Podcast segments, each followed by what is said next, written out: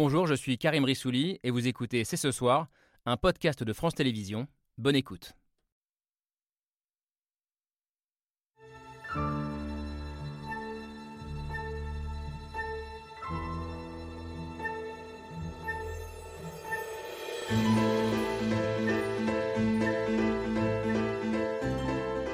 Bonsoir à toutes et à tous, soyez les bienvenus sur le plateau de C'est ce soir. Essence ou électricité pour les Français les factures s'alourdissent et la vie est toujours plus chère. À 73 jours du premier tour, la journée a été marquée par une forte mobilisation et le gouvernement tente d'éteindre l'incendie. Mais n'est-ce pas trop tard? Le feu ne couvre-t-il pas depuis longtemps? Les doléances portées par les Français lors du grand débat ont-elles été entendues? Les Gaulois réfractaires sont-ils de retour?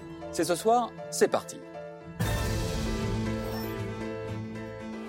C'est parti avec Camille Diao. Bonsoir Camille. Salut Thomas. Ravi d'être avec toi, avec vous. On se tutoie à l'antenne? On Ouais, tutoie. Ah, on se tutoie. Et sur le plateau, pour dialoguer sur cette question du pouvoir d'achat, sur la question aussi de la monarchie républicaine, des citoyens engagés et des politiques actuelles ou passées. Les citoyens engagés, c'est par exemple vous, Ingrid Levavasseur. Bonsoir. Bonsoir. Merci d'avoir accepté notre invitation. Vous êtes une des figures des Gilets jaunes. Vous êtes aujourd'hui encore aide-soignante. Mm. Et vous êtes fondatrice aussi de Racine Positive, une association qui vient en aide aux familles monoparentales qui sont particulièrement euh, touchés et impliqués, impactés par la question du pouvoir d'achat. On y reviendra évidemment ensemble. Autre citoyen engagé, c'est vous, Thierry Marx. Bonsoir. Bonsoir. Cuisinier célèbre, bien connu des téléspectateurs, mais aussi citoyen engagé depuis une vingtaine d'années pour la cuisine, cuisine euh, plus éthique, plus environnementale, une cuisine plus inclusive aussi euh, dans votre travail social. Et vous avez publié une tribune il y a quelques jours qui nous a beaucoup intéressés dans le cadre de ce débat une baguette non pas magique mais tragique après l'annonce du prix de la baguette à 29 centimes chez Leclerc. Ça vous a agacé, mais on verra si ce n'est pas aussi une solution pour répondre à la question du pouvoir d'achat que de mettre la baguette à ce prix-là. Votre mou semble dire non. Et parmi, parmi les politiques, Sacha Houlier, bonsoir. Bonsoir. Vous êtes euh, député LREM de la Vienne. Vous êtes l'un des premiers à avoir suivi Emmanuel Macron. C'était en 2015. Vous le suivez toujours. aujourd'hui et vous serez très présent, je crois, pendant la campagne électorale. Vous nous direz en quoi la question du pouvoir d'achat peut entrer en ligne de compte et bouleverser peut-être les équilibres si près de la présidentielle. Bonsoir Jean-Pierre Jouillet. Bonsoir. Euh, merci aussi d'avoir accepté notre invitation. Vous êtes, on le dit souvent, l'un des plus beaux CV de la République. Cette République qui est, cette République qui est au cœur de ce livre que vous publiez en cette rentrée. Il est là, ça s'appelle Notre vieux royaume, mais une République qui mêle des éléments monarchiques c'est l'un des intérêts de votre livre, que de dresser des ponts avant et après la Révolution française. Vous avez travaillé avec trois présidents de la République. Nicolas Sarkozy, vous avez été ministre, vous avez été euh, secrétaire général de l'Élysée sous François Hollande, votre ami, et vous êtes le parrain politique d'Emmanuel Macron. Donc vous connaissez bien l'élite républicaine. Vous aurez plein de choses à nous dire à ce sujet-là. Et en face de vous, Didier Lebret, bonsoir à vous. Merci également de nous avoir accompagnés. Quand on parle de révolution, on pense cahier de doléances. Et ça tombe bien parce que votre livre vise à rendre public les doléances, rendez les doléances, c'est chez Lattès.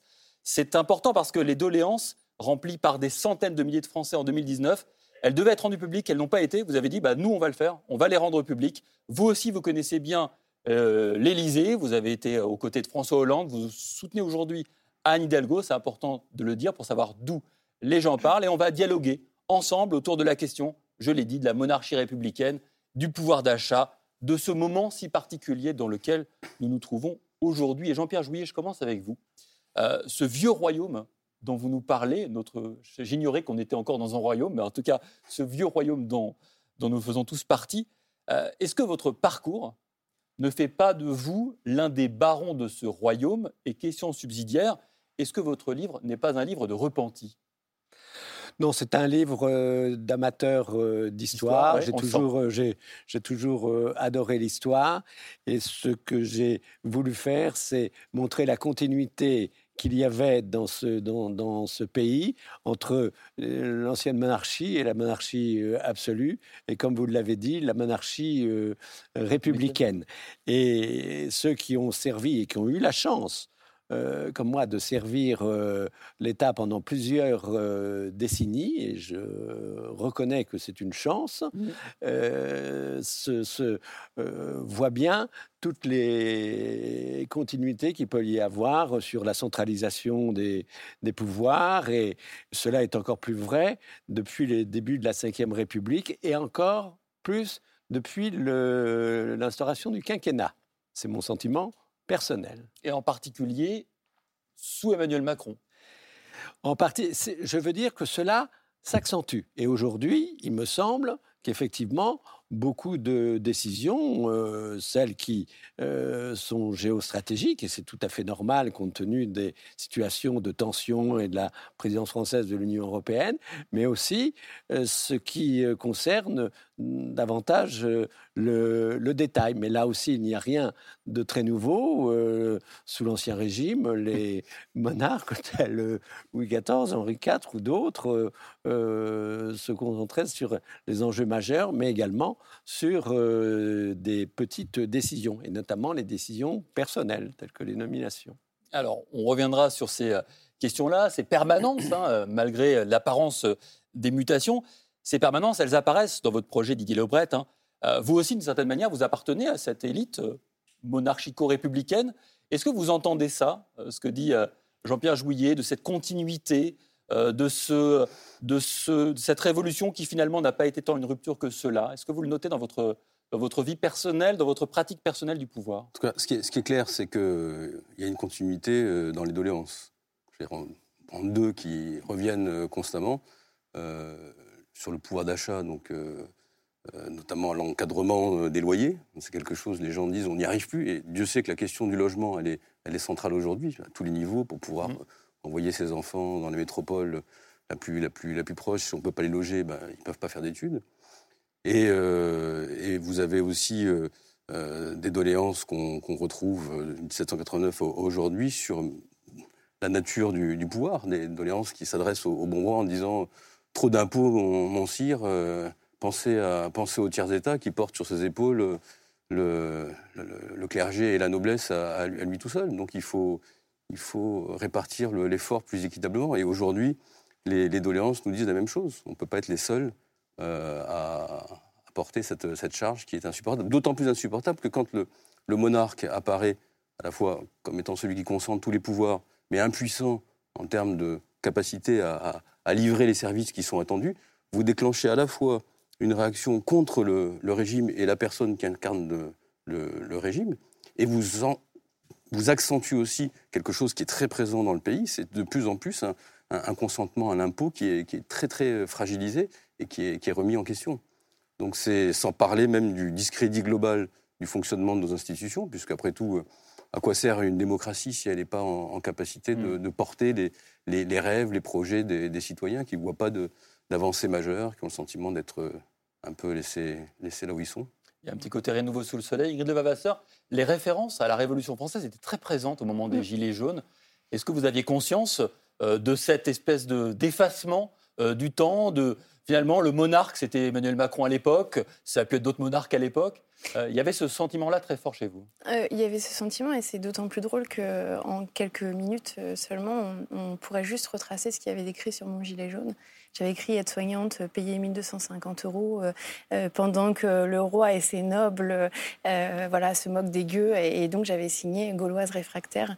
Et oui, effectivement, c'est tout à fait le ressenti que j'ai toujours eu et que j'ai encore aujourd'hui. C'est-à-dire qu'on a un roi qui, de toute façon, est très bien entouré et qui, et qui a la grande puissance sous lui et qui, et exige en tout cas de ces petits gueux et de ces Gaulois réfractaires euh, qu'ils obéissent euh, et qu'ils se taisent surtout et qu'ils cessent en fait d'avoir un avis.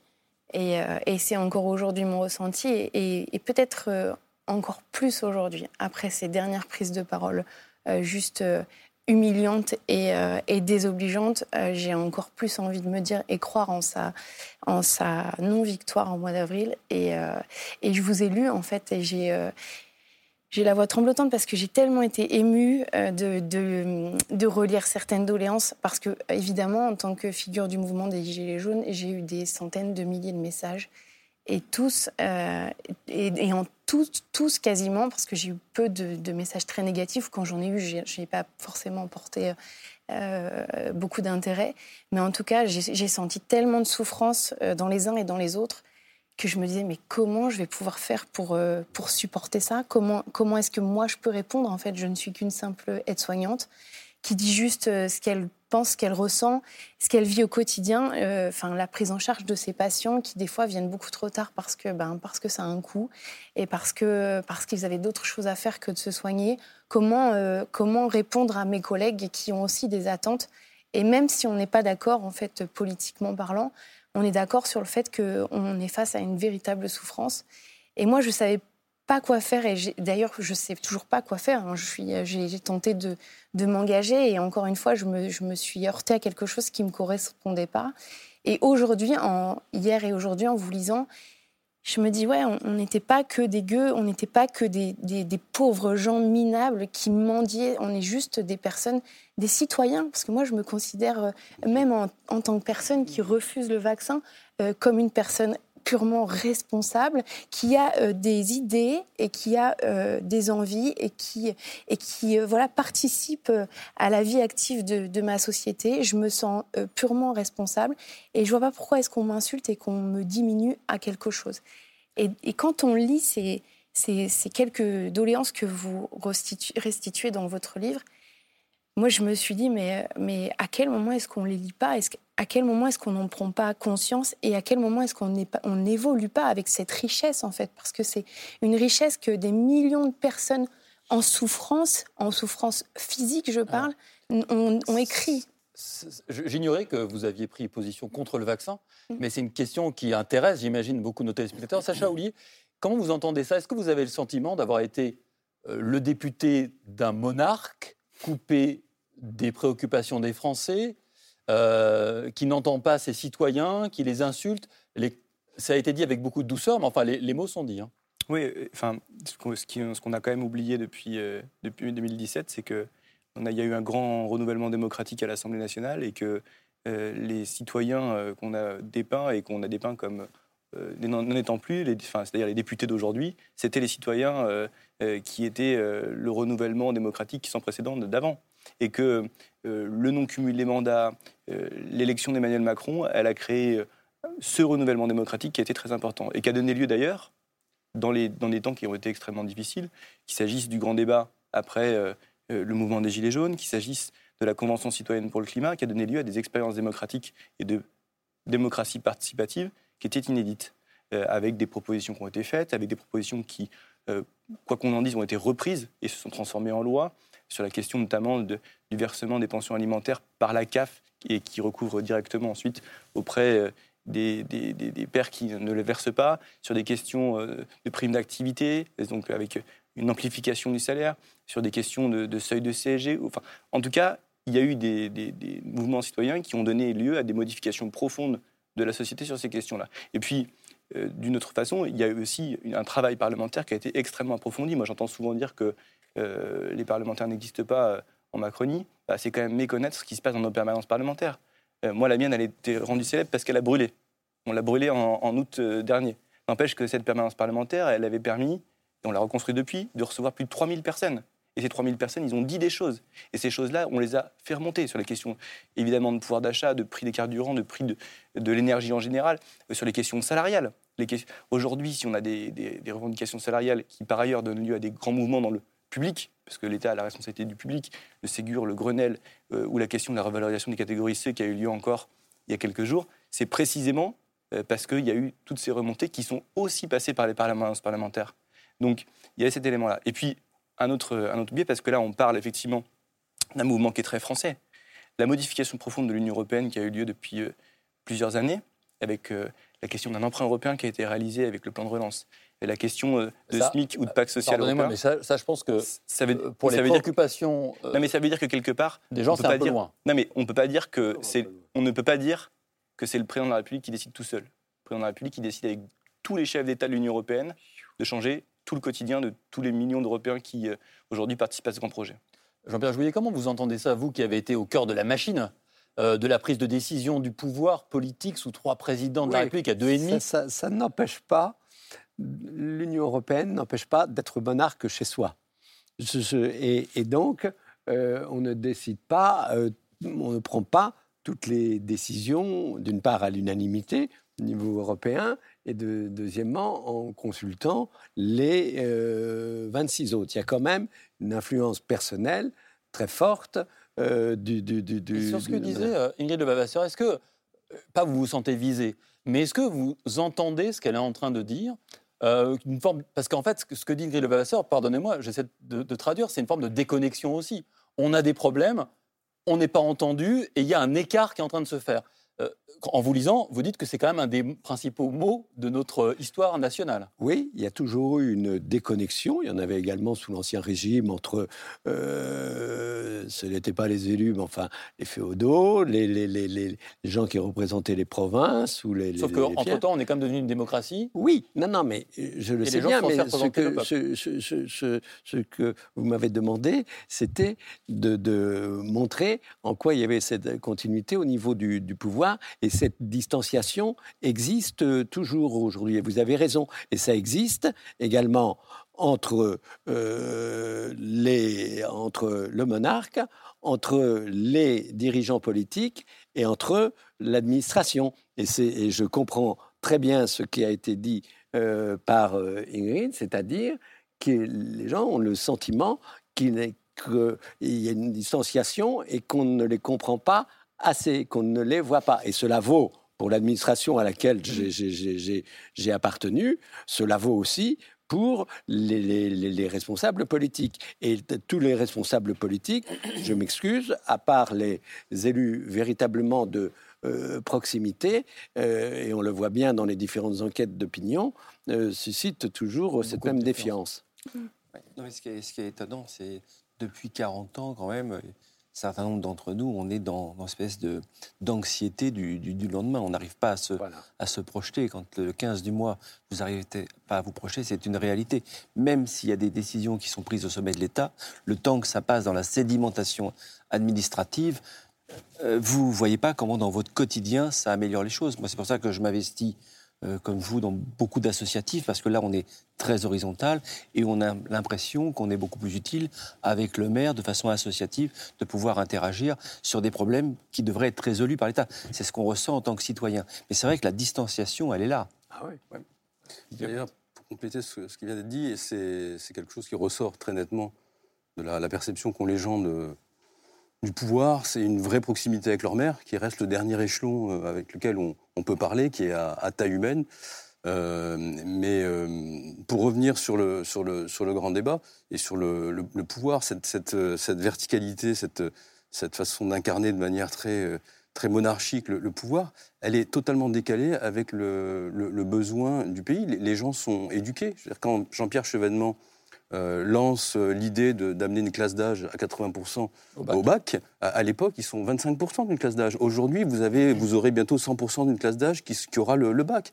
Et vous avez une population qui est de plus en plus éduquée, formée. Donc on ne peut pas en permanence la traiter comme si vous aviez en face de vous des, grands-enfants. Ce n'est pas, pas des enfants. Et les gens qui, écrivent, ils y vont pas comme euh, des petits garçons ou des petites filles qui demandent l'aumône, ce que disait, ils y vont pour dire, écoutez, il y a un problème, il faut qu'on le règle ensemble. Et ce que Emmanuel Macron n'a pas compris quand il s'est mis au centre du jeu dans le grand débat national, un, bon, quand on veut consulter le peuple, on ne fait pas un QCM, on ne dit pas, voilà, on écrit aux Français, on leur dit, voilà, les quatre blocs de questions qui se posent, vous nous dites oui, non, etc. Non, quand on veut écouter les Français, on ne se met pas au centre du jeu, on n'organise pas une espèce de théâtralisation euh, du débat, on se déporte, on laisse la parole se déployer, mais pire encore, une fois que la parole s'est déployée, si vous ne voulez pas décrédibiliser définitivement l'idée de démocratie participative, eh vous tenez vos engagements, vous respectez cette parole.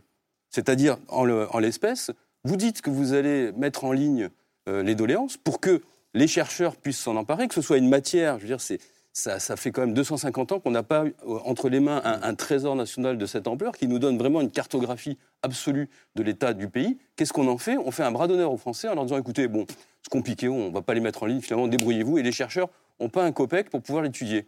et je termine sur une chose.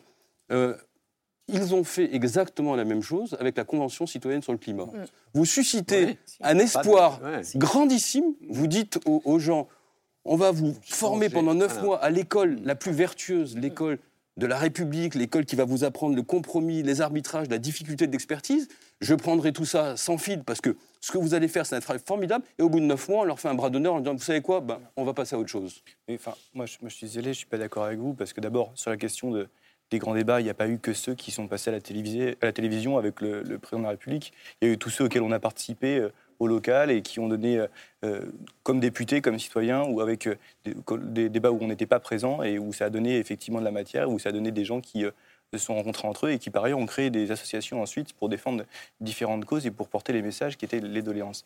Donc ça, c'est, c'est une, première chose. Une autre, une autre chose que je veux vous dire par rapport à ça, c'est que sur la question précise de la Convention citoyenne pour le climat, il y a énormément de choses qui ont été reprises.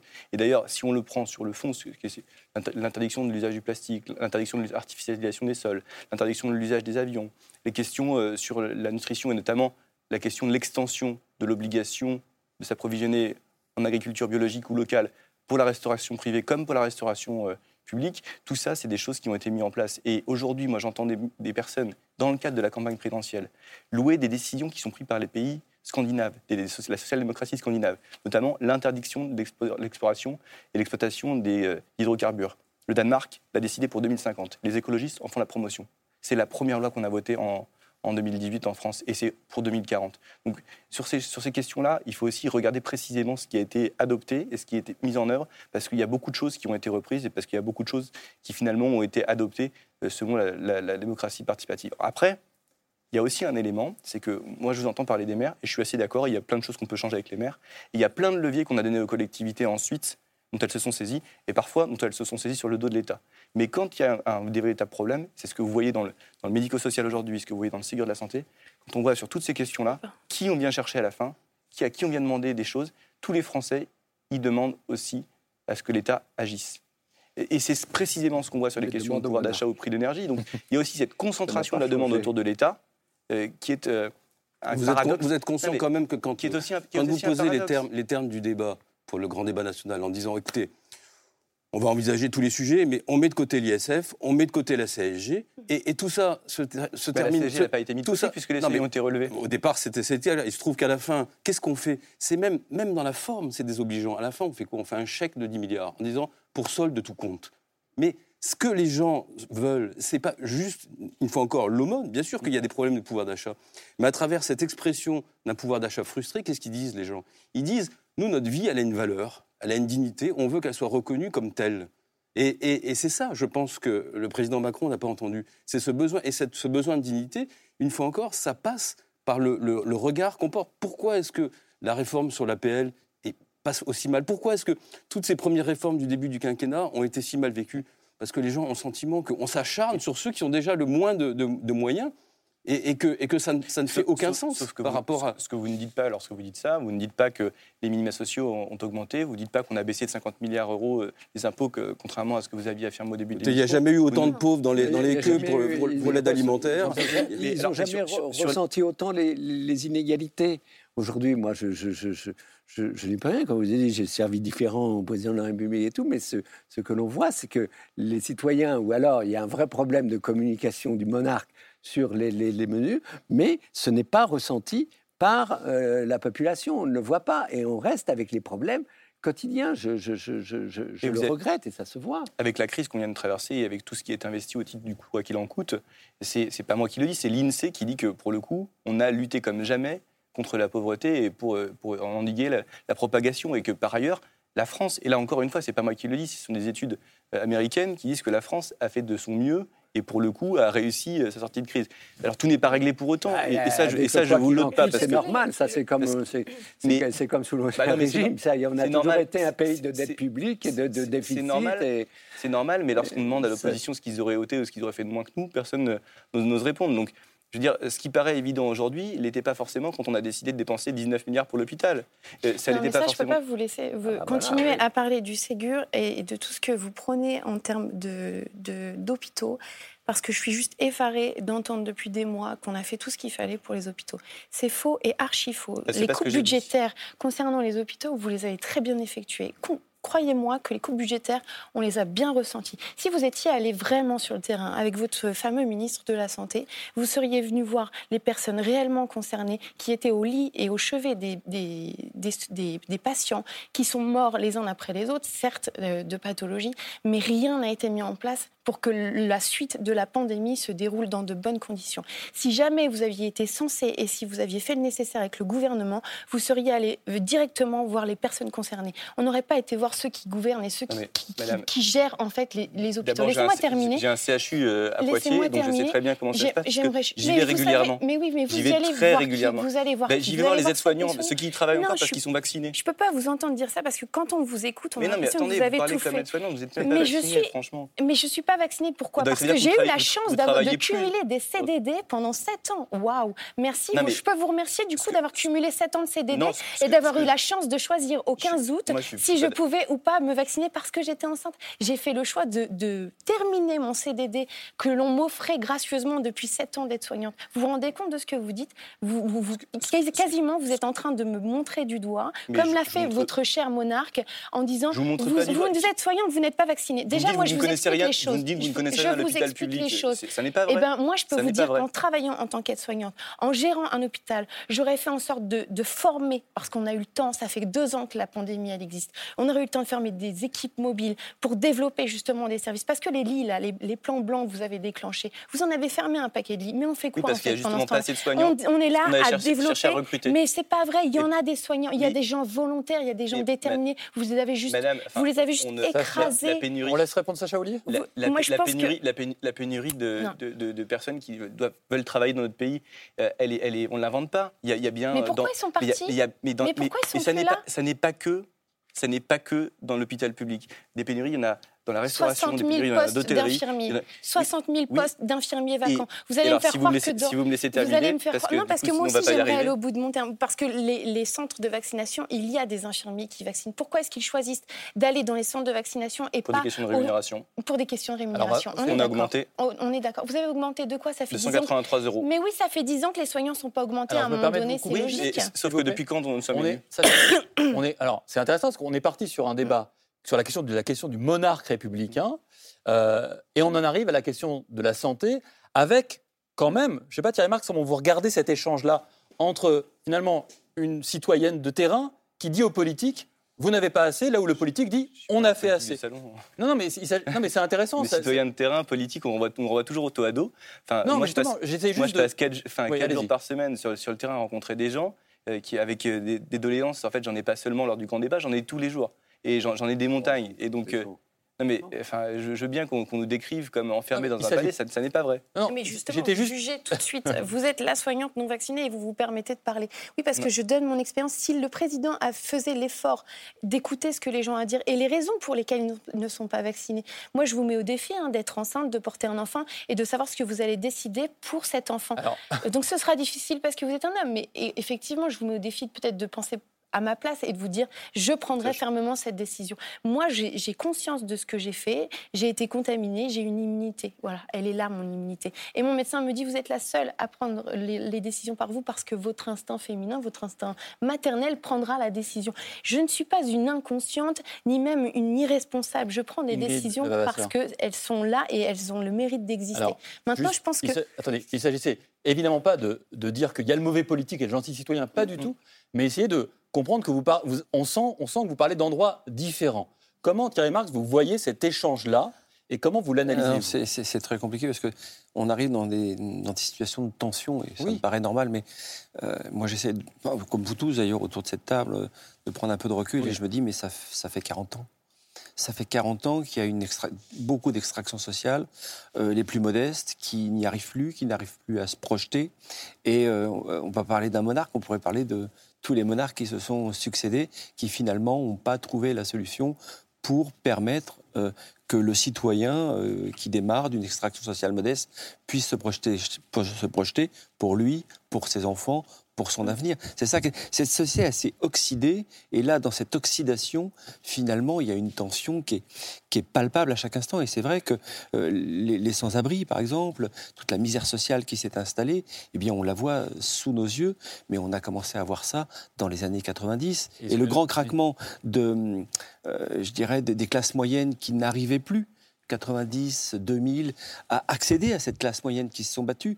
Quand il y a eu le premier, les premiers mouvements des Gilets jaunes, à un moment donné, on était presque tous un peu gênés parce qu'on se disait Mais j'aurais pu être là. J'aurais pu être là parce que j'y ai cru à la classe moyenne, donc je me suis surendetté, j'ai fait tout ça, j'ai projeté pour mes enfants. Et, et, là, on a l'impression qu'il y a eu un, c'est pas moi qui en ai parlé, tout le monde se rappelle des mots de, Jacques Chirac sur la fracture sociale. Et puis cette fracture, c'est une fracture, et puis c'est devenu un gouffre, et là, on n'y arrive plus. C'est-à-dire que depuis 30 ans, eh bien, tout ça, là, on arrive à une concentration d'un certain nombre de choses qui font qu'on n'y arrive plus, et que la décision qui est prise euh, au sommet de l'État pour des gens qui ont été élus euh, démocratiquement, eh bien, ils sont assis sur une sédimentation et on ne voit plus que les décisions ne passent plus près du citoyen. Et ça, c'est une grande euh, inquiétude en tant que citoyen. Cette sédimentation, elle tient largement à ce que Jean-Pierre Jouillet vous racontait de cette sédimentation historique de ce temps et de ces siècles qui ont marqué effectivement notre histoire nationale. Et donc, l'expression a été prononcée plusieurs fois, l'image d'un monarque républicain elle colle effectivement à la peau d'Emmanuel Macron. On verra euh, dans le débat s'il en, est le responsable. En tout cas, depuis le jour de son élection, on va y revenir. Est-ce à tort ou à raison? On en parle juste après le mémo de Pierre Michel.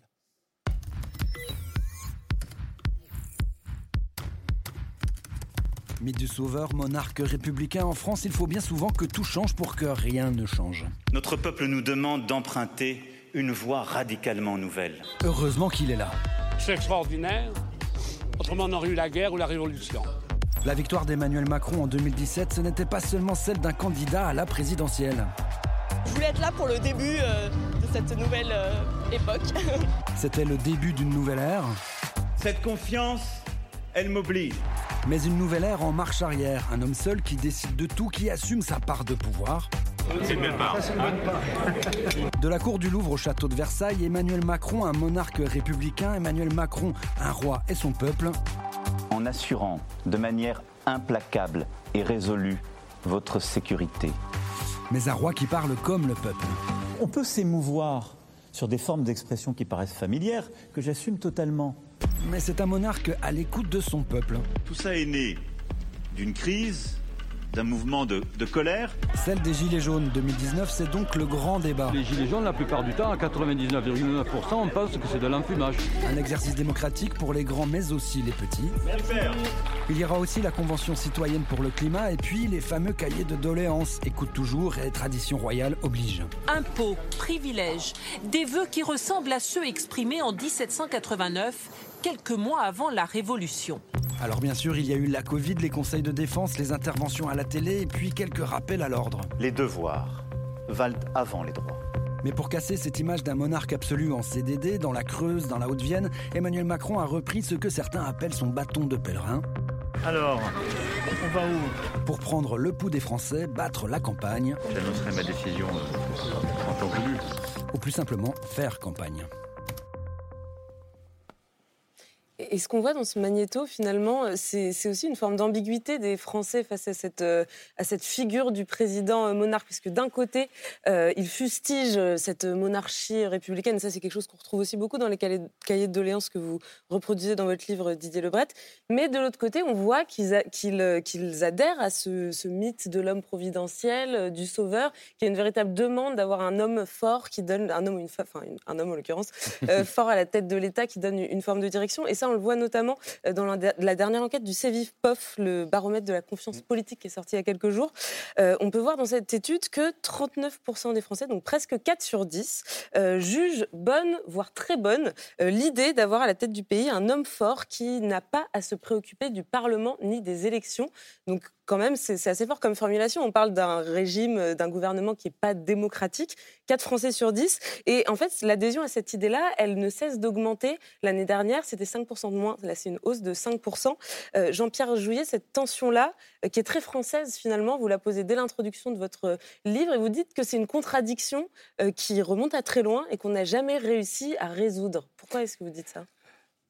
C'est vrai que cela incarne la France et que c'est une spécificité française par rapport à beaucoup d'autres pays. C'est-à-dire que depuis l'Ancien Régime, on a toujours voulu avoir des responsables d'autorité.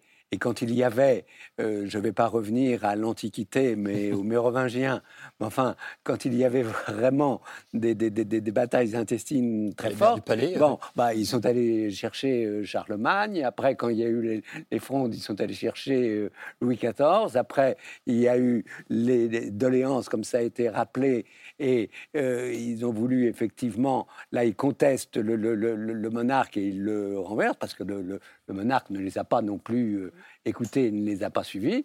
Après, ils choisissent euh, le consul et l'empereur. Donc il y a toujours, euh, et sous la Ve République, il faut appel, et dans le sondage que vous avez mentionné, ce qui est frappant également, c'est qu'aujourd'hui, ils regardent également les chefs militaires. Mmh. Et je veux dire, le, et ça, c'est que ça, ça, traduit bien qu'il y a une, une, espèce de défiance entre ce qui est euh, le symbole de l'autorité, ce que ressentent les, les citoyens. Mais d'un autre côté, les Français ont toujours voulu et aimé les, les, les, les, révoltes et les réformes se sont, se sont faites à partir de révoltes ou de, ou de, ou de crises le plus souvent dans ce, dans ce pays. Euh, mais comme vous l'avez indiqué, ils n'ont pas le sentiment et ça c'est vrai, et je, je, je l'ai vécu, que ce qui est annoncé est appliqué. Et que vous avez une très grande différence en France entre ce qui est annoncé par le monarque, par la figure euh, présidentielle et dont ils attendent tout. Et c'est ça le paradoxe. Oui. Et, et, en même temps, le fait que ce ne soit pas vu sur, euh, sur le terrain. Moi, je viens d'autres provinces, je viens province que de, de, de, de Normandie, je, je, je, peux vous dire, qui ne euh, voit pas euh, tout ce, ce, qui a été dit dans le grand débat et au niveau des doléances. Et c'est pourtant euh, Sébastien Lecornu, qui est quand même un élu de l'heure, que, que, que, je connais bien, qui, a mené, qui avait mené le, le, le, le grand débat. mais voilà. dans, dans, ce que, dans ce que vous décrivez, en fait, on, on voit finalement le paradoxe. Alors, d'abord, il n'y a pas forcément de visibilité dans ce qui est fait. Quand on, fait ce qu'on promet, euh, ça a été reconnu au président de la République pendant toute une partie du quinquennat, puis la crise est arrivée, et puis il a fallu faire plus, principalement sur la question de l'hôpital qu'on abordait tout à l'heure, sur la question des services publics en général. Et euh, vous voyez bien que la question dont on aborde les services publics n'est pas du tout la même en 2012 qu'en 2017, parce qu'il fallait faire beaucoup plus pour retrouver du service euh, de proximité, les maisons France Service, pour avoir un investissement également vis-à-vis -vis des professeurs, avec le Grenelle de l'éducation qui, par ailleurs, euh, bien qu'il soit promis, semble finalement idéalisé ou en tout cas n'est pas réaliste pour les enseignants qui, l'attendent et qui attendent ces, hausses de, rémunération. Tout ça pour dire que entre le moment où, en fait, ce qu'on nous demande, c'est de beaucoup consulter, de beaucoup euh, prendre en compte, sauf que ça prend beaucoup de temps. Et, y compris même le processus parlementaire prend du temps, mm. et c'est normal, et on l'a vu, y compris euh, avec les différentes péripéties qu'il y a eu dans l'adoption des différents textes sur la crise sanitaire. Et en même temps, il faudrait que ça change tout de suite. Hmm. Voilà. Et, et la difficulté pour nous à, organiser, alors pour nous, responsables politiques, mais euh, c'est le cas pour les ministres, c'est le cas aussi pour les parlementaires, c'est d'avoir des décisions très efficaces qui soient ensuite mises en application très rapidement, et ce qui implique un contrôle parlementaire qui n'est pas réalisé directement avec les ministres, qui est réalisé auprès des préfets, auprès des inspecteurs du travail locaux, auprès des directeurs d'administration, pour que ce qui est décidé nationalement arrive très très vite sur le terrain. Et ça, c'est une course contre la montre que jusqu'à présent, tous les dirigeants politiques, nous compris, ont perdu. Vous faites amende honorable. Mais bah, non, mais c'est Et là, on, a, on vient de vivre avec le, avec le Covid, et pour sourire un petit peu, et même si le moment n'y est pas approprié, mais euh, c'est euh, symptômes, diagnostic, traitement. Mm. Et finalement, euh, quand le traitement est proposé, on a l'impression que bah, soit que le traitement est plus efficace ou que les patients sont plus d'accord avec le traitement. c'est, moi, je sais pas, c'est ma formation, la Covid, pendant un an où on a observé les plateaux de télévision. Mais c'est un peu ça. Et c'est vrai que quand on, a, on attend, c'est vrai qu'à chaque fois qu'on met quelqu'un à la tête du pouvoir, on attend un leader. On va lui demander de déranger des cercles.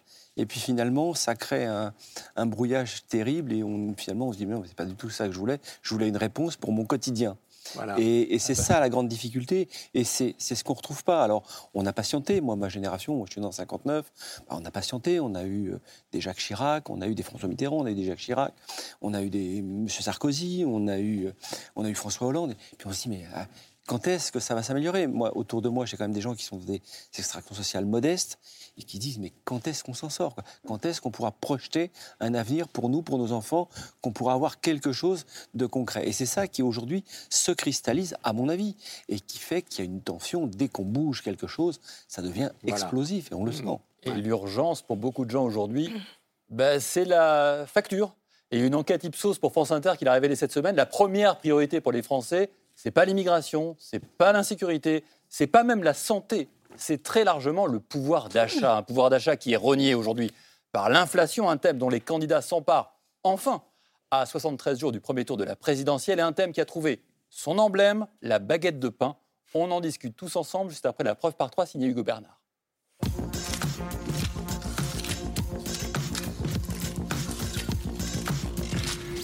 La preuve par trois commence par cette image. Une photo prise dans les Landes le 3 janvier dernier et dans laquelle il y a grand un des baguettes. La baguette dont le prix a augmenté en début d'année. C'est certain, oui, ça a augmenté. 10 centimes, c'est déjà pas mal quand même. Tout augmente. Tout augmente. Après l'envolée de l'essence et de l'électricité, c'est au tour du blé. L'année d'avant, la tonne de blé était à 186 euros et là, elle est rendue à 280, 300 euros la tonne. Ça fait beaucoup. Hein. Une envolée des prix qui plonge de nombreux Français dans la précarité. On voit qu'il y a moins de produits dans le caddie pour le même montant qu'avant. L'inflation, principale préoccupation des Français. Résultat, dans cette image, il y a aussi grand deux, des prix. Des prix qui augmentent et des salaires qui ne suivent pas. Aujourd'hui, des milliers de personnes ont manifesté dans toute la France. Fonctionnaires, salariés du privé, enseignants, face à l'inflation, tous réclament des revalorisations de salaire. 10 millions de pauvres en France, dont un million de retraités. Et on veut nous faire croire que le revenu moyen a augmenté. Enfin, dans cette image, il y a grand 3, un Français. Des Français en colère et soutenus par une partie de la classe politique. Mais que faites-vous?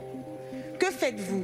Je veux donc vous interpeller avec force sur l'appauvrissement dramatique du grand nombre dans notre pays et il faudrait encore attendre votre improbable ruissellement.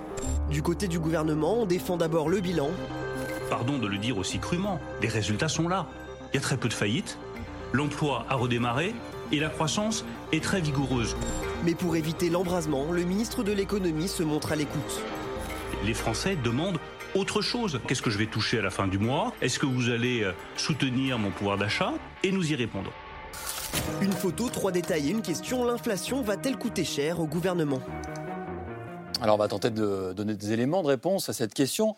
Euh, mais je ne peux pas, Thierry Marx, euh, ne pas me tourner vers vous quand il mmh. s'agit d'évoquer la baguette, une baguette à 29 centimes vendue dans les rayons des magasins Leclerc. Pour vous, de certaine manière, si je résume, c'est une mauvaise réponse apportée à une bonne question qui est celle du pouvoir d'achat. Euh, vous avez fait savoir votre opinion dans une tribune publiée par le journal Libération, une dizaine de jours. Ça s'appelle une baguette euh, tragique. En quoi, selon vous, c'est tragique que de vendre une baguette de pain à 29 centimes pour les Français?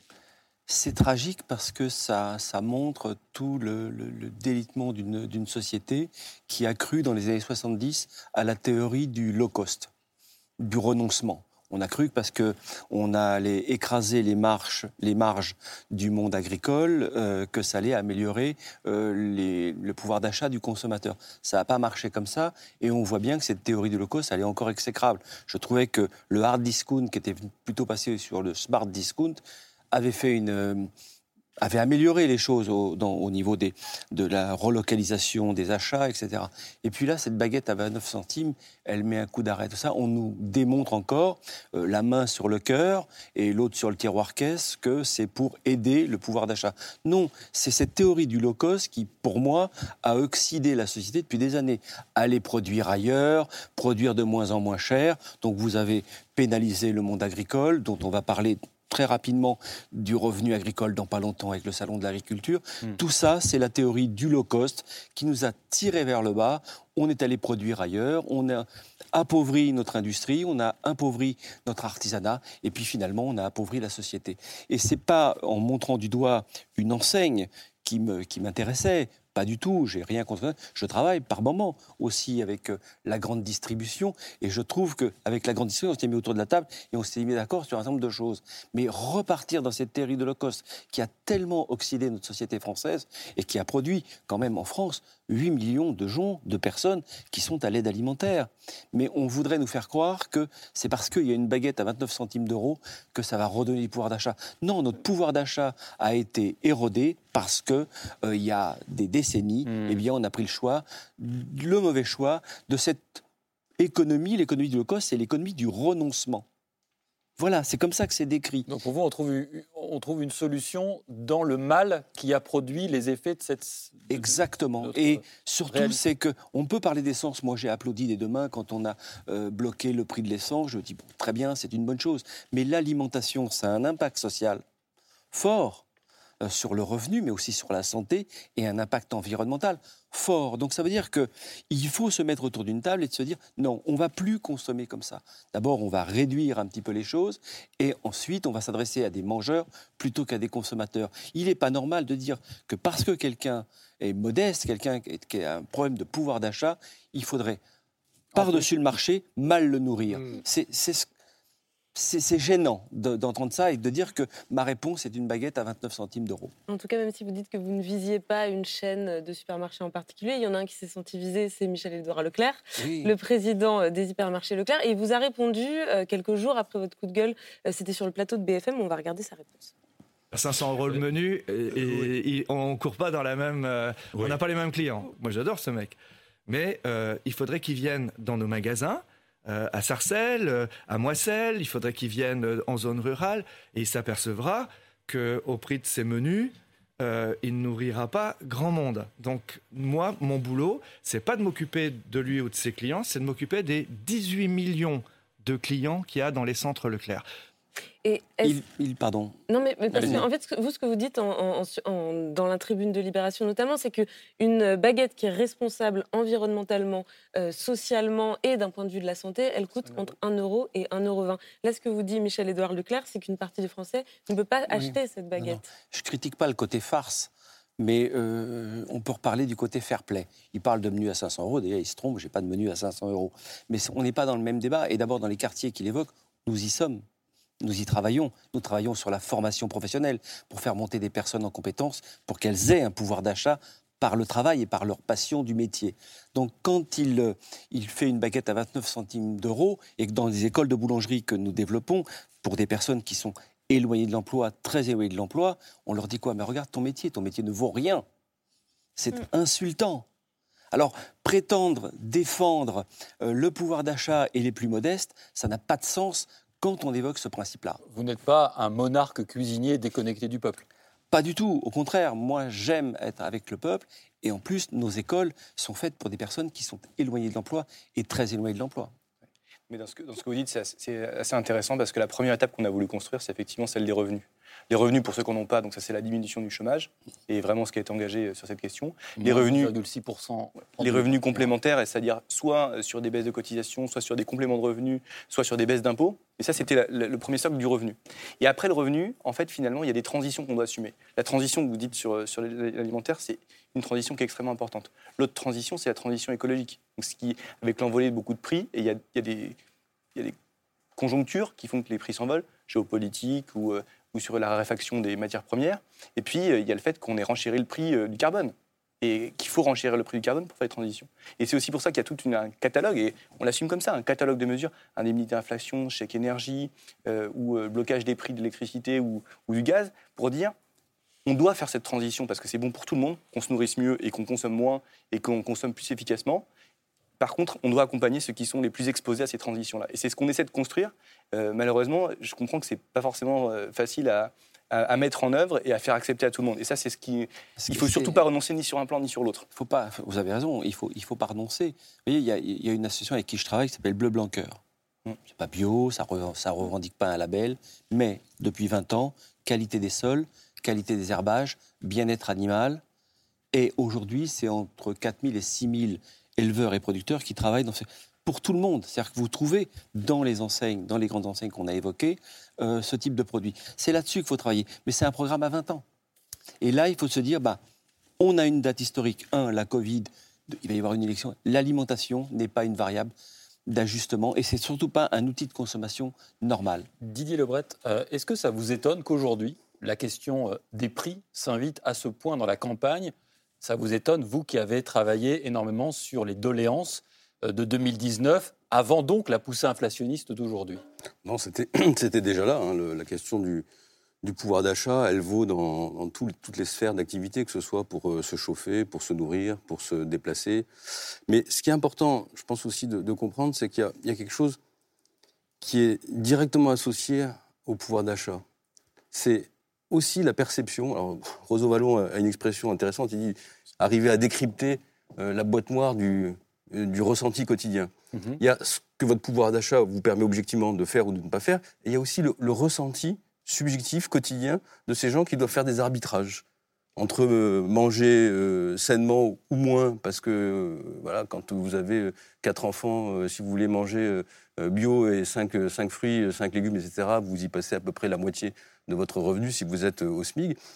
Et, et ces notions d'arbitrage successif entre se déplacer, bien se nourrir, se chauffer, voire éventuellement se divertir hein, euh, et, aller au restaurant en famille. Parce que, je veux dire, le, le, la, dignité des gens, elle ne repose pas uniquement sur le, fait de pouvoir euh, satisfaire des besoins primaires. C'est aussi, on se sent pleinement intégré dans une société quand on interagit, quand on est aussi dans, des, dans quelque chose qui, qui, vous porte euh, au, bon niveau.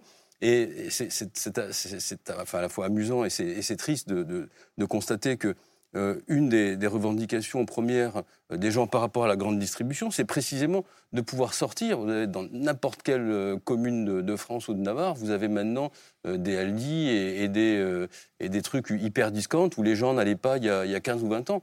Et, contraints d'y aller, mais avec le sentiment en plus qu'en faisant ça, quelque part, ils actent leur, euh, euh, leur rang social, leur rang social et, la partition de la société. On s'est moqué de, des gens quand euh, il y a eu cette émeute du Nutella. Mais je veux dire, qu'est-ce qu'ils ont dit les gens en allant acheter une marque premium entre, hmm. guillemets?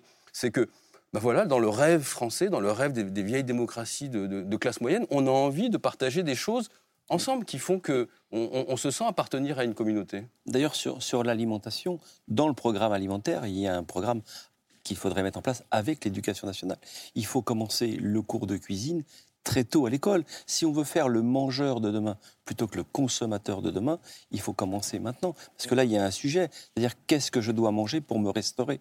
Et ce n'est pas forcément 50 000 produits dans un hypermarché. Après, après il, y a, un premier euh, pas qui a été fait dans ce sens-là. Et de ce point de vue-là, il faut l'amplifier. Mais c'est cette idée autour de tous les enfants qui ne mangeaient pas le matin. Parce qu'en en fait, euh, dans beaucoup d'endroits, il y a des enfants qui ne mangeaient pas le matin. C'est toute l'idée des, des petit déjeuner gratuit à, l'école, euh, d'abord pour, donner, enfin, pour nourrir les enfants, pour qu'ils aient le ventre plein en classe. Et c'est une mesure qui est méconnue, mais qui est mise en place, et qui est mise en place avec les collectivités.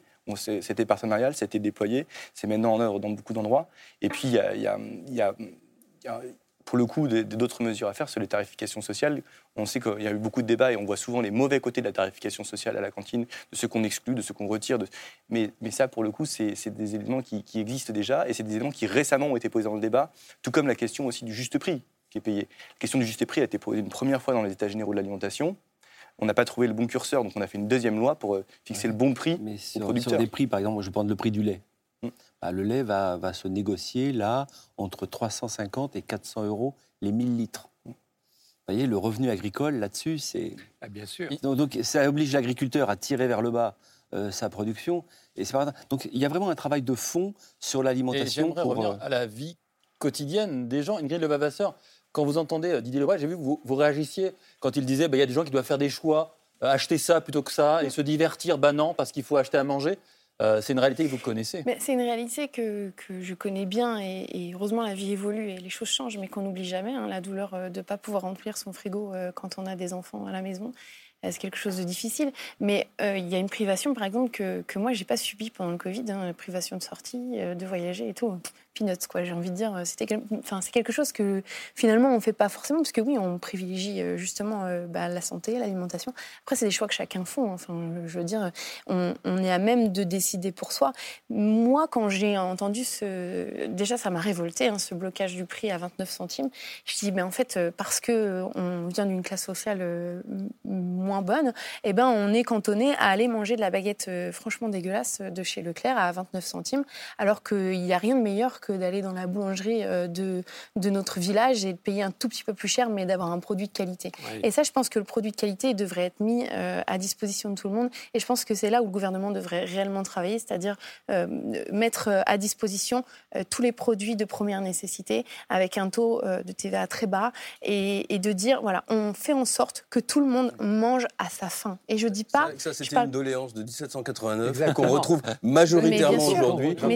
Zéro, zéro, taxe. Et de, de, de, zéro taxe et de, de, de, de, bien manger. C'est-à-dire que dans le débat. Je rejoins le propos parce que euh, la baguette à 29 centimes, c'est quasiment insultant. Vous stigmatisez beaucoup, vous estampillez parce que vous n'avez pas les moyens de mieux. Et quand vous regardez une baguette de pain, et je finis mon propos avec ça, je vais, je vais énerver tout le monde, c'est de l'eau, de la farine, du sel et du ferment et un peu de savoir-faire même beaucoup de savoir-faire. Prenez une baguette industrielle, c'est 5 intrants, 5 intrants chimiques de plus pour, avoir un pain de très mauvais qui va vous nuire à votre santé. Vous la paierez trois fois, cette mm. baguette. Une fois à la caisse, une fois avec vos impôts pour les intrants qu'il va falloir nettoyer dans les sols, et ensuite une fois pour vous soigner. C'est quand même très cher finalement ces 29 centimes. Mais on le voit d'ailleurs, le taux d'obésité chez les personnes avec des revenus modestes euh, explose. Il n'y a pas les moyens de se nourrir correctement. Euh, on ne fait pas d'activité sportive, quoi qu'il advienne, euh, on est quand même cantonné à quelque chose. Et puis, moi, je pense, au-delà de mon pouvoir d'achat et de ma petite personne, euh, je pense aussi à cet artisan qui un jour fermera ses portes parce ben qu'on consomme de, de, du, du, mauvais et on ne va plus faire la démarche d'aller. Et en fait, c'est aussi ça. Moi, j'habite aussi en Normandie, à côté de Louviers. Et, bah, et, en fait, ce que je vois, c'est nos petites campagnes qui sont désertées. on est obligé de prendre la voiture. On est obligé de prendre la voiture. Moi, je, je, vois ma famille, ils sont obligés de prendre la mm. voiture pour pour travailler, pour tout ça, ça n'a rien à voir avec, avec, le Duc. Et, dans, les, grandes, et les grandes hein. enseignes, elles ont quand même paupérisé un peu ces campagnes. Finalement, le bistrot de quartier, de, le bistrot de campagne n'existe plus. Le boucher commence à réexister parce que le produit de boucherie n'est plus un produit du quotidien. Donc on fait exception et on se dit je vais me payer un bon morceau de hmm. viande. Et puis le boucher disparaît parce que dans cette affaire de la baguette à 29 centimes. Vous y revenez? Non, j'y reviens, pardon. mais ça veut dire qu'on on condamne le boulanger. Mais oui, c'est un voyou. Hmm. Et comment ils vendent une baguette à 1 bah, euro Ça, rappelle la baguette à 1 franc, vous vous souvenez, en 1980 bah Oui, mais c'est, ça, ça, ça, ça, rappelle euh, tout ce qui s'est fait au cours de l'histoire. C'est toujours sur le prix du pain, c'est toujours sur, l'agriculture. Et où je suis d'accord avec vous, c'est vrai qu'avec le low cost, on a quand même affaibli notre industrie et on s'en aperçoit euh, maintenant, toutes les industries, et euh, l'agriculture. Dernier point, avec tout ce qui se passe, et pour reconnaître comme vous quand même les bouts ruraux et autres, je peux vous dire que le boulanger, ça reste quand même le commerce qui est l'animateur du, du, du, du, deuxième, de, de, la deuxième personnalité après le maire. Mais oui. et, euh, et, le prix du t-shirt euh, fabriqué en Chine, ça n'a aucun sens. Il reste quatre producteurs de champignons autour de Paris parce qu'aujourd'hui les, les, graines de champignons arrivent par bateau. Euh, il n'y a plus qu'à les arroser et les éclairer pour que ça pousse et des champignons dégueulasses. Tout ça n'a plus de sens. Donc on s'est mm. déconné entre une, une économie mondiale et aujourd'hui une économie qui, essaye de se relocaliser. Voilà. C'est très compliqué. Mm. On est quand même pris en étau là-dessus sur l'alimentation. En tout cas, cette question du, pouvoir d'achat et du coup, en gros, celle de, l'alimentation, on voit bien qu'elle est, euh, est tout en haut des, des, préoccupations des Français dans cette campagne euh, qui commence. Mais ce qui est intéressant de noter aussi, c'est qu'il y a d'autres préoccupations et que quand on regarde dans le détail, en fait, ces autres préoccupations, elles sont très marquées socialement. Il y a une enquête Ipsos qui est sortie il y a quelques jours, donc qui montre que le pouvoir d'achat rassemble tout le monde. Il y a une inquiétude là-dessus. Euh, mais pour schématiser, il y a aussi des questions identitaires qui vont plutôt concerner les 60 ans et plus. Et on a aussi un troisième pôle qui est la question du climat. Et ça, c'est plutôt les cadres qui vont la placer en haut de leurs préoccupations. Est-ce que c'est pas aussi ça le, notre problème, notamment dans cette campagne euh, qui s'ouvre, Didier Lebret, c'est qu'il y a une vraie fragmentation sociale des priorités et des enjeux?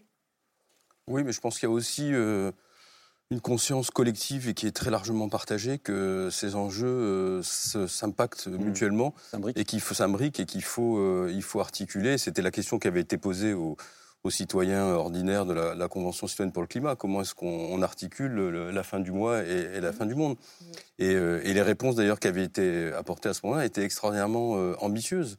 ils avaient par exemple, on ne le dit pas souvent, mais c'est intéressant, ils avaient très rapidement sorti de, de l'équation le nucléaire. Parce que si on voulait maintenir un prix, par exemple, d'électricité abordable, bah, il fallait envisager éventuellement une sortie, mais à un terme beaucoup plus long que ce qu'on dit aujourd'hui. Et, euh, et, ils ont travaillé euh, là-dessus pour arriver. Donc on, on, on voit, et c'est intéressant parce que c'est c'est pas forcément naturel quand les gens sont arrivés. Ils avaient peut-être l'idée que bon, le nucléaire c'est un problème en soi. Mais en creusant le sujet, ils sont arrivés à, comprendre que non, c'était une partie de la solution dans un, une transition qui aura du mal à s'organiser autrement. Sacha Oulier, j'ai une question en, peu de temps, s'il vous plaît. Est-ce que vous craignez que la question de l'inflation, même si vous dites que, et c'est juste que vous n'êtes pas responsable de l'inflation aujourd'hui dans le pays, elle est un peu incandescente pour le pouvoir en place? Bah, on ne craint pas, c'est une réalité. Aujourd'hui, on a, un sujet de, grignotage du pouvoir d'achat sur la question d'inflation, même si en France, elle est beaucoup moins importante d'abord qu'en Allemagne, parce que on aime beaucoup se comparer à l'Allemagne, mais par rapport à beaucoup d'autres pays de l'Union européenne. Mais ce que, vous dites autour de la question euh, des signaux sociaux et, des transitions, finalement, tout, est très lié. Parce que le, but est de pouvoir euh, protéger un, environnement dans lequel on va produire nous-mêmes et pour assurer une, une, autosuffisance. Et donc, c'est là où tout à l'heure, on, on parlait d'Europe et vous me disiez c'est très loin. Mais pas du tout, parce que ce qu'on va faire dans la présidence française de l'Union européenne, notamment sur l'ajustement carbone aux frontières, en disant tout ce qui rentre et qui n'est mm. pas produit dans des bonnes conditions, ni sociales, ni environnementales, est surtaxé pour qu'on le remette au juste prix, c'est-à-dire au prix que toute la planète le paye, et eh ben ça, ça a une véritable importance, parce que quelque part, d'abord, ça va remettre tout le monde à égalité, et ensuite, euh, quand on va avoir des effets sur les revenus, sur les compléments de revenus, tout ce que je vous disais tout à l'heure, ou sur les incitations, en disant ceux qui ont des faibles revenus, il faut qu'on les aide davantage encore à aller vers la transition, eh bien, euh, on va pouvoir les inciter à, consommer local. Et local étant local national et local européen. vous avez répondu euh, d'un demi-mot en disant que oui, ça pouvait être incandescent pour la campagne. On a appris cet après-midi que le Premier ministre Jean Castex allait recevoir d'ici à la mi-février, donc là, c'est très très vite, pas moins de 14 représentants des organisations syndicales, patronales et de salariés. Euh, Jean-Pierre Jouillet, vous qui connaissez quand même très bien les campagnes électorales et les coulisses du pouvoir, est-ce qu'il y a un peu le feu dans cette décision? Non, je crois que l'inflation a été sous-estimée et que effectivement l'impact de la hausse des prix euh, qui a toujours été forte pour euh, nos concitoyens depuis toujours a été sous-estimé, a été pris avec du retard. Or, on voyait bien les prix augmenter, et mais comme on se disait qu'avec le quoi qu'il en coûte, on, y arriverait et qu'il n'y aurait pas de, de, de problème, mais les vrais problèmes, ils vont être aussi pour demain et pour après les, les, les, les campagnes. Hein, parce qu'à un moment, le quoi qu'il en coûte, il faudra bien le rembourser. Euh, je veux dire, les déficits, là, je reviens sur l'Europe et autres ils vont aussi être regardés euh, par euh, euh, nos amis, quoi qu'on mhm. qu'on en dise. Et puis, vous avez quand même une, je veux dire, vous allez vers une certaine augmentation des taux d'intérêt. Je ne, je n'ai pas besoin de, de, de, de, faire de comparaison entre la notre situation et puis ce qui peut arriver des États-Unis, qui restent quand même première puissance. La Fed a annoncé effectivement les taux d'intérêt voilà. augmenter. Voilà. Euh, on poursuivra en tout cas euh, ensemble ce débat euh, qui est loin d'être terminé. Il nous reste 73 jours jusqu'à la présidentielle et on va beaucoup reparler de pouvoir d'achat. Et nous, on continue en tout cas la discussion avec le coup de cœur de Camille. C'est la liste de C'est ce soir.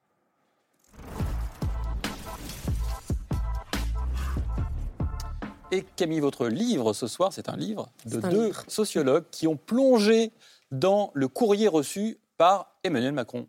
Alors, enfin, par l'Élysée. par l'Élysée, voilà, par les différents présidents de la République. C'est une démarche qui se rapproche finalement un petit peu de la vôtre, mm. Didier Lebret, sauf qu'au lieu de plonger dans la psyché euh, collective des Français euh, via les cahiers de doléances, ils l'ont fait via les courriers que reçoit euh, quotidiennement le, le, euh, le, président de la République. Donc, c'est deux chercheurs qui s'appellent Julien Frétel et Michel Offerlé.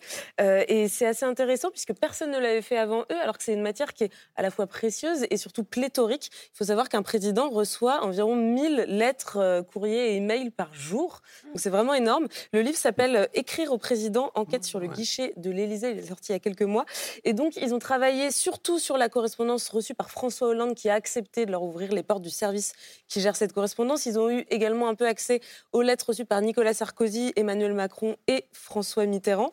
Alors ces courriers, on peut les classer en plusieurs catégories. Euh, il y a les courriers d'opinion, les lettres politiques, où les citoyens s'expriment euh, bah, pour critiquer les décisions euh, qui sont prises par la présidence ou pour, faire des propositions. il y a les requêtes personnelles, et celles-là, elles sont nombreuses. Quand on a un problème personnel et qu'on s'adresse au président pour lui demander de trouver une solution directement et de le résoudre. il y a aussi des courriers d'insultes et des courriers un petit peu délirants, et on peut en lire certains dans le livre, ce qui est assez fascinant. il y en a pas mal. mais, mais, ce qui en ressort, c'est en fait, la même chose que dans les cahiers de doléances. Ce sont surtout des revendications autour du coût de la vie, du pouvoir de l'achat, euh, de, de, la dignité. Euh, et ces courriers, la majorité ont été reçus avant la crise des Gilets jaunes. On peut déjà lire les prémices euh, de l'explosion qui a eu lieu en 2018. c'est assez fascinant parce que ce sont aussi des lettres qui sont très personnelles, très intimes, qui permettent à la fois de prendre le pouls de la France, mais aussi de comprendre la relation que les Français peuvent entretenir à cette figure qu'on discutait en mmh. début d'émission, qui est celle du monarque, euh, du président euh, de la République. Et ce que soulignent les chercheurs, effectivement, c'est que ceux qui écrivent au président de la République aujourd'hui sont ceux qui croient toujours, finalement, euh, qu'il a le pouvoir d'agir. Et je crois, Ingrid Levavasseur, que vous, justement, avant les Gilets jaunes, vous aviez essayé de vous adresser directement au président. Absolument. Sur Instagram. J'ai écrit à Emmanuel Macron sur Instagram, non pas pour l'insulter ni quoi que ce soit, mais pour juste pour lui expliquer que bah, qu'en fait, c'était pas normal de travailler, euh, d'être euh, au chevet des patients 12 euh, heures par jour, 3 à 5 fois par semaine, et de rentrer chez soi et de pas avoir de quoi nourrir ses enfants dignement. Et donc, oui, j'ai tenté d'écrire. Évidemment, j'ai jamais eu de réponse. Je sais pas si j'en attendais une, mais j'avais besoin en fait de déverser mon sac. Et je crois que c'était aux alentours du 12 octobre. Donc, vous voyez, on n'était pas tout à fait à la fin du mois, mais c'était déjà compliqué. effectivement, quand on quand on est dépassé et qu'on ne sait plus vers qui se tourner, alors que c'est quelque chose qu'en plus, euh, auparavant, j'abordais pas forcément avec euh, mes, mes, collègues, mes amis, etc., parce que j'avais un petit peu honte de ma situation. Et je me disais, mais bon sang, c'est pas possible, quoi. Quand est-ce que je vais m'en sortir? Et, ce sentiment de quand est-ce que je vais m'en sortir que vous disiez tout à l'heure, c'est, on se pose tous la question. C'est aujourd'hui, quand, hmm. quand est-ce qu'on va s'en sortir? Quand est-ce qu'on va souffler? Quand est-ce qu'on va partir en vacances? Quand est-ce qu'on va mieux manger? Quand est-ce qu'on va vivre? Comment on va arbitrer entre toutes les dépenses hmm. Comment arbitrer, c'est le terme. Juste un mot, Sacha Oulier, quand on est député, on reçoit du courrier directement aussi beaucoup? Pas, pas 1000, mais euh, on, est, on, compte en centaines aussi. On compte en centaines aussi, on a besoin de s'adresser aux politiques, ce qui est bon signe. Ça veut donc dire bah, qu'on fait encore vers le politique quand on, a des On s'inquiète plutôt quand on nous écrit plus. Quand on nous écrit plus, d'accord.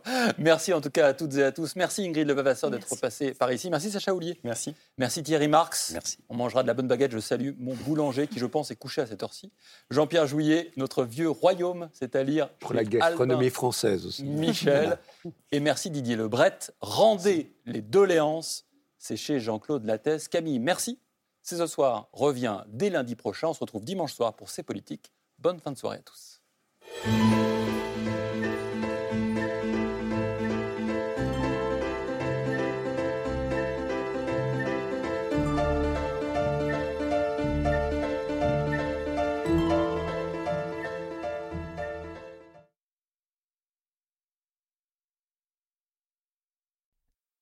C'était C'est ce soir, un podcast de France Télévisions.